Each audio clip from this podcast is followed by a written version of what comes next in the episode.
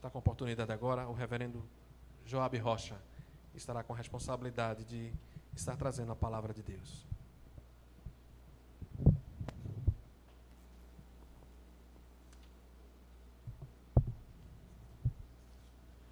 Irmãos, vamos abrir a palavra do Senhor mais uma vez na carta de Paulo aos Romanos.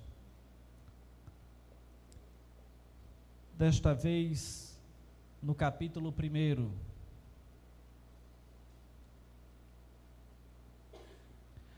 Carta de Paulo aos Romanos, capítulo 1. Faremos a leitura dos versículos 7 ao 13 do sétimo ao 13.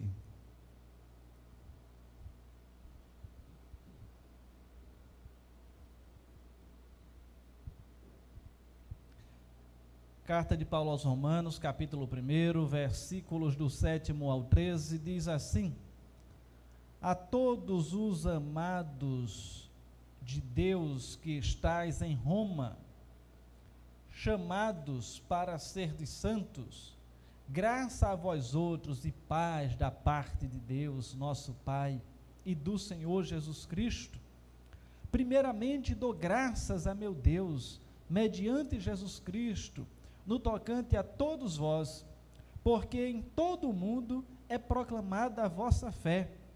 Porque Deus, a quem sirvo em meu espírito, no evangelho de seu Filho, é minha testemunha de como incessantemente faço menção de vós, em todas as minhas orações, suplicando que, em algum tempo, pela vontade de Deus, se me ofereça boa ocasião de visitar-vos, porque muito desejo vê-los, a fim de repartir convosco algum dom espiritual para que sejais confirmados.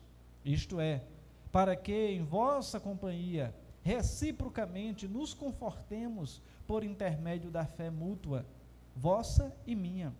Porque não quero, irmãos, que ignoreis que muitas vezes me propus a ir ter convosco, no que tenha sido até agora impedido, para conseguir igualmente entre vós algum fruto, como também entre os outros gentios.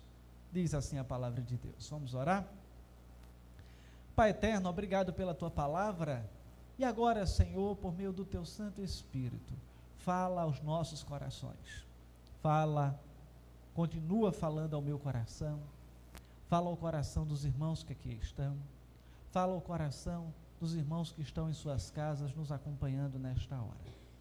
De maneira que sejamos edificados, ensinados, exortados para cumprir com aquilo que a tua palavra requer de nós. Em o nome de Jesus pedimos isto. Amém.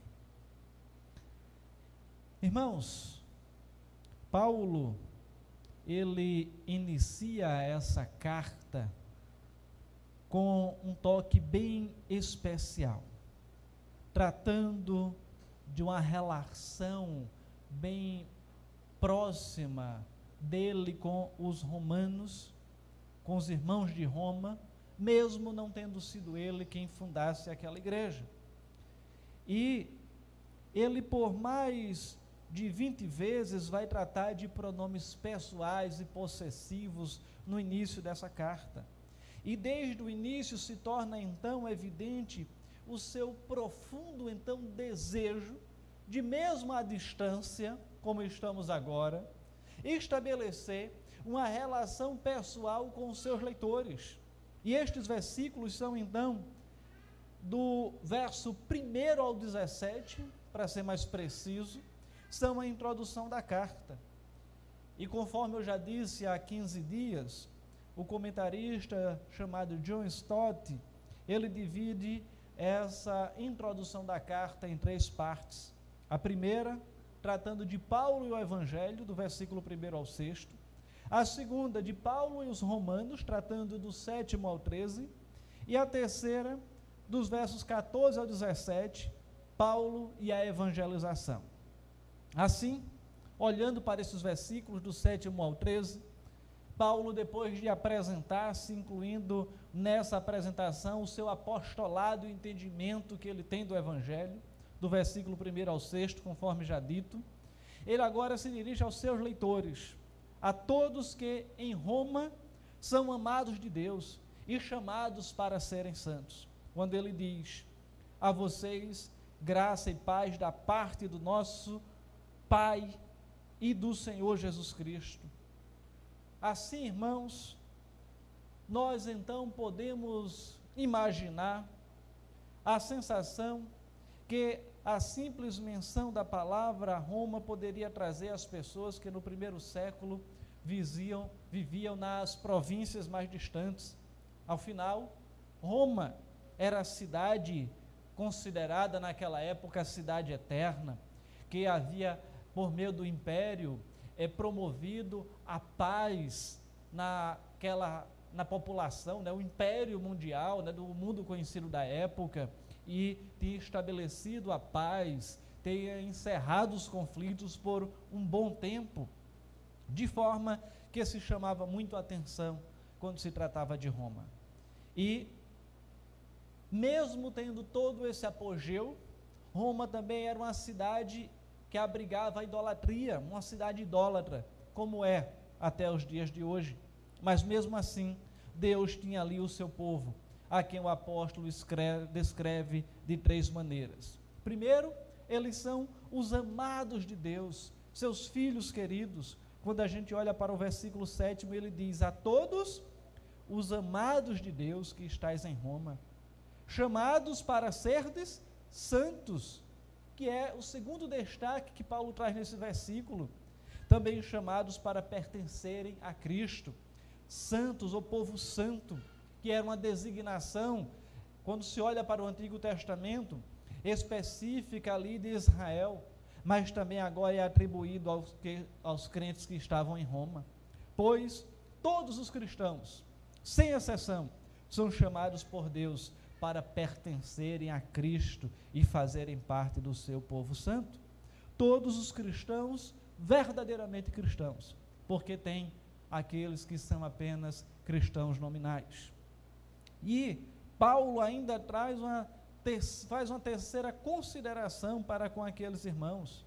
Os cristãos romanos são os receptores da graça e da paz de Deus. Por isso que ele diz no sétimo ainda: a vós outros a paz da parte de Deus. Graça a vós outros e paz da parte de Deus, nosso Pai e do Senhor Jesus Cristo. É como se fosse quase que a bênção sacerdotal agora pronunciada por Paulo àqueles irmãos. Quando Arão, assim, ele promoveu ou proferiu para os seus descendentes no Antigo Testamento. E em uma oração para que Deus tivesse então misericórdia do seu povo e lhe desse a paz.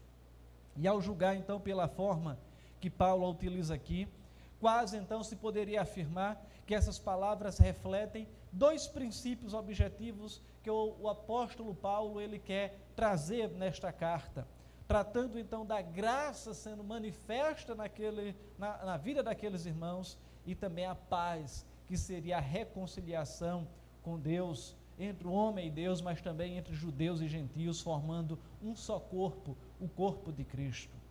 E, embora Paulo não use aqui especificamente a palavra igreja, mas ele se se remete à igreja que estava ali reunida em Roma, não num ambiente único, mas nas casas, a igreja domiciliar que se reunia na casa de fulano, de ciclano, e inclusive ele vai mencionar isso no decorrer da sua carta, irmãos. E após toda essa introdução, o apóstolo Paulo fala francamente aos seus leitores romanos sobre os seus sentimentos para com ele, sobre aquilo que ele desejava e que ele queria vivenciar com aqueles irmãos. E é por isso, irmãos, que eu quero compartilhar ou propor o seguinte tema: Paulo e sua relação com a igreja em Roma. Paulo e sua relação com a igreja em Roma. E para demonstrar sua relação e sentimentos para com eles, ele o faz através de quatro declarações. E qual é a primeira? Vamos encontrar no verso oitavo, ou no versículo oitavo. Paulo dá graças a Deus por todos eles, quando diz: Primeiramente, dou graças ao meu Deus mediante Jesus Cristo, no tocante a vós outros, porque em todo o mundo é proclamada a vossa fé. Admitindo-se que aqui é, Paulo ele se utiliza de uma figura de linguagem, de uma hipérbole, né, quando se diz em todo o mundo se ouvia falar daqueles irmãos. Mas é bem verdade que onde quer que a igreja chegasse, se falava bem ou se tinha uma boa notícia dos irmãos da capital do império. E embora Paulo não tivesse sido responsável por anunciar-lhes originariamente o evangelho, plantar aquela igreja em Roma, Paulo pode até ter anunciado para alguns daqueles irmãos em outras localidades, e aqueles irmãos foram agora para Roma, mas ele não plantou aquela igreja em Roma. Paulo, ele rende graças. Isso não impedia dele reconhecer que era a graça de Deus manifesta sobre aqueles irmãos, manifesta sobre aquela igreja. E Paulo faz isso pela fidelidade daqueles irmãos que mesmo sendo ali o centro do Império Romano, onde o imperador era tido como um deus, aqueles irmãos não temiam declarar que serviam ao Deus verdadeiro e professavam a sua fé em Cristo. Eram irmãos fiéis, irmãos que não estavam ali temendo aos homens, mas eles temiam ao Deus Pai, Deus eterno, todo-poderoso. Era aquele que não temiam, aqueles que não temiam as perseguições, não temiam as circunstâncias difíceis que porventura pudesse vir até aquela igreja, como de fato posteriormente veio no Império Romano ali conduzido por Nero, em que toda a cidade de Roma foi incendiada em que, em muitas oportunidades, os cristãos se tornaram tochas humanas para iluminar a cidade. Muitos naquela cidade, eles se tornaram alvos dos gladiadores, eles se tornaram alvos dos leões, era ali alvo da diversão dos cidadãos romanos em que viam e se divertiam com os leões devorando os cristãos, as feras devorando os cristãos. Mas nesse momento em especial, no nascedouro daquela igreja ainda, Paulo aqui está rendendo graças, celebrando ao Senhor pela fidelidade daquela igreja, porque estavam sendo fiéis, ela estava sendo fiel ao Evangelho. E essa é a primeira declaração que Paulo faz Paulo dá graças a Deus por todos aqueles irmãos. A segunda declaração é que Paulo se interpõe em oração pela igreja de Roma, versículos 9 e 10.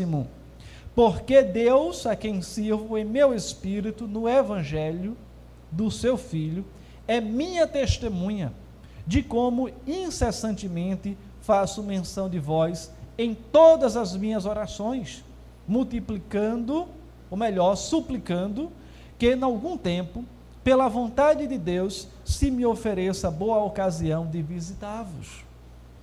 E no ministério apostólico de Paulo, cabe ressaltar que pregação e oração andam de mãos dadas.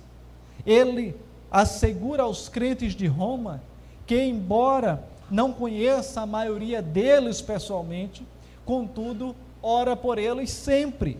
E isso em todo tempo, conforme o versículo 10. Não se trata aqui também de uma mera hipérbole ou de uma mera expressão. Ele está falando a verdade e apela para Deus como testemunha da sua afirmação. E há em sua oração um pedido específico, que agora, finalmente, pela vontade de Deus, isto é, se for da vontade de Deus, que seja aberto o caminho para que ele possa ir visitá-los. É uma petição humilde que Paulo faz diante do Senhor. E não se vê aqui qualquer pretensão de impor a sua vontade à vontade de Deus, nem de saber qual será a vontade de Deus tentando ser um adivinho, podemos dizer assim, mas pelo contrário, ele se submete ou submete a sua vontade à vontade de Deus. E vamos ver no capítulo 15 de Romanos ele tratando disso. Se você for lá nos versículos 22 ao 24 do capítulo 15, ele vai tratar justamente de maneira mais pormenorizada de como ele quer que os irmãos também o apoiem na missão de evangelização. Quando diz assim: Essa foi a razão porque também muitas vezes me senti impedido de visitá-vos. Mas agora, não tendo já campo de atividade nestas regiões e desejando a muito visitá-vos, penso em fazê-lo quando em viagem para a Espanha, pois espero que de passagem estarei convosco e que para lá seja por vós encaminhados, depois de haver primeiro desfrutado um pouco da vossa companhia. Então, Paulo, ele é um missionário itinerante, é aquele que diz: Olha, eu quero ir para Roma, mas eu não quero ir para Roma para ficar com vocês. Eu quero passar um tempo com vocês, mas daí vocês me encaminhem como missionário para a Espanha. E ele faz então, esta, tá orando nesse sentido, está orando para que o Senhor conceda esse desejo dele. E assim, irmãos, vamos entender que Paulo, ele depois vai para Roma, em especial preso. Temos toda a narrativa no capítulo 27 e 28 de Atos. E ali ele proclama o evangelho, é assistido por aqueles irmãos, evangeliza, inclusive a guarda do pretório, a guarda pretoriana, a guarda que estava ali mantendo ele na sua prisão domiciliar. E narra-se que ele foi solto né, história da igreja, que ele foi solto por um tempo, mas depois ele foi preso e morto por causa de sua fé. Então, essa é a segunda declaração de Paulo. Paulo se interpõe em oração incessante por aqueles irmãos. E a terceira e última declaração, associada com a terceira, é que Paulo anseia em ver aqueles irmãos para estar com eles corpo a corpo. Quando olhamos para os versículos 11 e 12, que assim diz: Porque muito desejo ver-vos, a fim de repartir convosco algum dom espiritual, para que sejais confirmados. Isto é, para que em vossa companhia reciprocamente nos confortemos por intermédio da fé mútua, vossa e minha, porque não quero, irmãos, que ignoreis, que muitas vezes me propus ir ter convosco no que eu tenho sido até agora impedido, para conseguir igualmente entre vós algum fruto, como também entre os outros gentios. Irmãos, a primeira razão que ele apresenta é esta: ele quer ver aqueles irmãos a fim de compartilhar algum dom especial, quando diz aqui, ó, o 11, porque muito desejo vê-los a fim de repartir convosco algum dom espiritual. À primeira vista, parece é natural interpretar o dom que Paulo gostaria de contemplar aqui ou de compartilhar como sendo um dos dons carismáticos relacionado por Paulo em 1 Coríntios 12, ou depois também em Romanos 12 ou Efésios 4. Mas pelo visto, há uma objeção fatal, teologicamente falando, a isso, uma vez que nessas outras passagens os dons são concedidos não por Paulo, mas pela decisão soberana de Deus, ou pelo próprio Cristo, ou pelo Espírito Santo, porque são dons do Espírito Santo. Portanto, o apóstolo Paulo, ele não tinha essa autoridade para compartilhar dons espirituais com os demais, com os irmãos. Então, o entendimento é que ele pode estar, então, usando isto num sentido geral, talvez se referindo ao seu próprio ensino, a exortação, que ele espera passar por aqueles irmãos, a sua, sua vivência, aquilo que ele tem é vivenciado no compartilhar do Evangelho, a sua experiência como apóstolo, o seu testemunho, e ele quer compartilhar isso com aqueles irmãos, fortalecê-los na fé, para que eles continuem firmes, principalmente em face daquilo que ainda viria a acontecer na igreja de Roma. E cabe observar ainda que ele nem acabou de dizer essas palavras, e ele parece dar-se conta de que a sua colocação pode fazê-los sentir-se talvez inadequados ou numa via de mão única, como se ele tivesse tudo a dar e nada a receber. Então ele explica, com outras palavras, logo na sequência: isto é, vejam bem como ele propõe isso, como uma forma de explicação do que ele tinha dito antes. Isto é, para que em vossa companhia, reciprocamente, ou seja, eu vou conceder a vocês, vocês me concedem também, nos confortemos por intermédio da fé mútua, a minha fé e a fé de vocês. Confortemos a vossa e minha alma. Então, é essa perspectiva que ele coloca. Ele tem consciência dos mandamentos recíprocos, das bênçãos recíprocas que vêm da fraternidade cristã, ou seja, da comunhão dos santos. E apesar de ser um apóstolo, ele não é um orgulhoso ou orgulhoso demais para reconhecer sua necessidade de ser edificado também pelos irmãos, da necessidade de conviver uns com os outros, dessa edificação recíproca, mútua. E assim, irmãos, felizes ou bem-aventurados são aqueles que caminham nesse mesmo sentido, que vai no mesmo espírito da receptividade, disposto tanto a receber quanto a dar, tão ansioso para aprender, tanto quanto para ensinar, para ser encorajado, para encorajar. E esse deve ser o desenvolver do caráter de todo cristão. É essa mutualidade da vida cristã. Eu dou e eu recebo. Eu concedo e alguém me concede. E feliz também a igreja, a congregação, cuja liderança também tem essa mesma disposição de espírito para dar e para receber. E na sequência, Paulo justifica a razão de ainda não ter realizado esta visita. No 13, ele diz: Porque não quero, irmãos, que ignoreis, que muitas vezes me propus e ter convosco, no que tenho sido até agora impedido, para conseguir igualmente entre vós algum fruto, como também entre os outros gentios. Qual foi exatamente o empecilho que Paulo tinha aqui? Isso ele não diz de maneira clara nesses versículos, mas talvez a explicação mais provável seja que ele irá mencionar mais no final da carta, no capítulo 15, nos versículos que nós lemos. A saber que o seu trabalho evangelístico, onde ele estava, na Grécia e arredores, ainda não tinha sido completado. E ele completando aquele trabalho, e agora sim, ele iria para Roma, para de lá ser enviado para a Espanha, conforme já mencionado. E por que esta intenção de visitá-los?